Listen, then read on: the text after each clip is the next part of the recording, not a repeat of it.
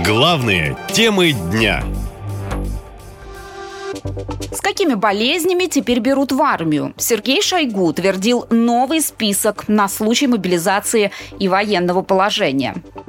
Итак, министр обороны подписал приказ. В нем указан перечень болезней и травм, при которых россиян освободят от мобилизации. Список состоит из 26 пунктов. В документе говорится, что человека точно не позовут в военкомат, если у него ВИЧ, сахарный диабет первого типа, астма, а также отсутствие одной или более конечностей, глаз или других органов.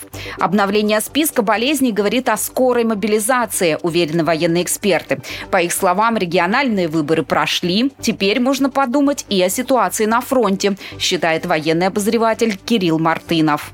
Я думаю, им очень не понравилось тогда итоги той, той кампании, связанной с мобилизацией.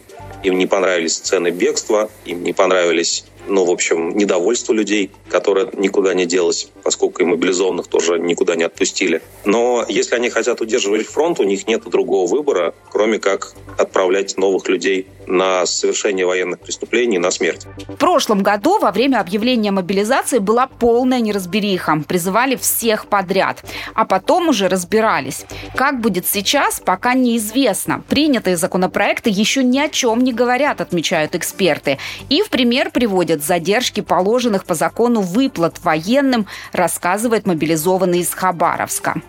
12 ноября я получил ранение. Лишился одной руки, Вторая тоже у меня не работает, не разгинается. Вот локтевого сустава у меня нету.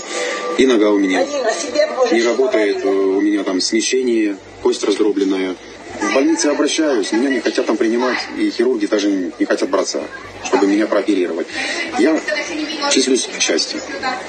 Мне не дают выписку с приказа о том, чтобы я мог взять направление на медроте и пройти курс лечения с 3 ноября Мое руководство ни разу по сегодняшний день ни разу не заплатили ни зарплату.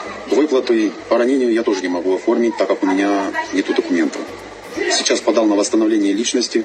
Теперь до октября буду, придется ждать. Ну, потом еще пока сделается паспорт. Прошу вас посодействовать, помочь мне в этой данной ситуации.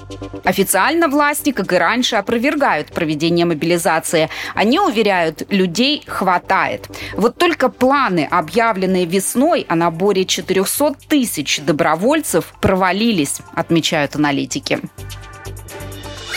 Наша лента. Коротко и ясно.